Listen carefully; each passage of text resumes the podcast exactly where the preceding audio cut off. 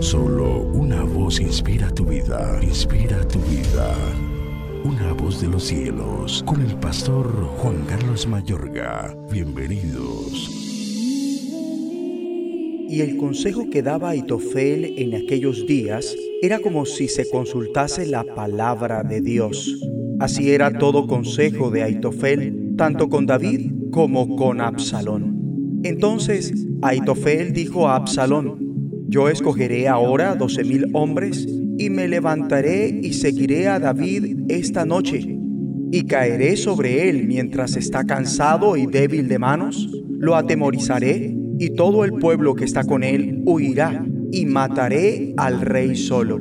Así haré volver a ti todo el pueblo, pues tú buscas solamente la vida de un hombre, y cuando ellos hayan vuelto, todo el pueblo estará en paz. Este consejo pareció bien a Absalón y a todos los ancianos de Israel. Y dijo Absalón, llamad también ahora a Usai Arquita, para que asimismo oigamos lo que él dirá. Cuando Usai vino a Absalón, le habló a Absalón diciendo, así ha dicho Aitofel, ¿seguiremos su consejo o no? Di. Entonces Usai dijo a Absalón, el consejo que ha dado esta vez Aitofel no es bueno. Entonces Absalón y todos los de Israel dijeron, el consejo de Usai Arquita es mejor que el consejo de Aitofel, porque Jehová había ordenado que el acertado consejo de Aitofel se frustrara, para que Jehová hiciese venir el mal sobre Absalón. Segundo libro de Samuel, capítulo 16 y capítulo 17. Mi amable oyente, puedes encomendarle a Dios tu porvenir, tu parentela, tu congregación y tu país. Toda la creación está en sus manos y Él hace que acontezcan sus propósitos. Dios está obrando a lo largo de todos los acontecimientos humanos señalados en esta porción bíblica. El consejo de Aitofel era como oír la palabra misma de Dios. Mi amigo y amiga, para que seamos capaces de brindar valiosos consejos, debemos ser gente que consultan al Señor con anticipación para saber lo que Dios está realizando y cuál es su perfecta voluntad. Si Absalón hubiera atendido el consejo de Aitofel, habría sido desafortunado para David. En cambio, Absalón prefirió desatender el sabio consejo de Aitofel y atendió el mal consejo de Usai.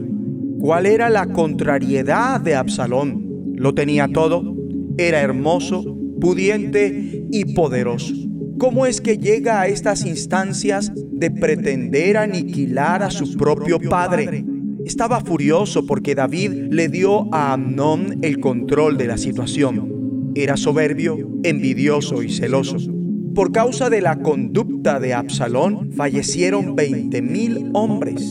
La furia de una persona es letal y causa grandes estragos. Nuestra conducta afecta la vida de la gente que nos rodea. Se puede sembrar odio o amor. En este aparte bíblico se observa lo que Dios estaba realizando en aquella situación. El seguimiento providencial y el amparo de Dios estaban sobre David porque el Señor había determinado hacer fracasar el consejo de Aitofel. Esa fue una solución al espíritu de la oración de David.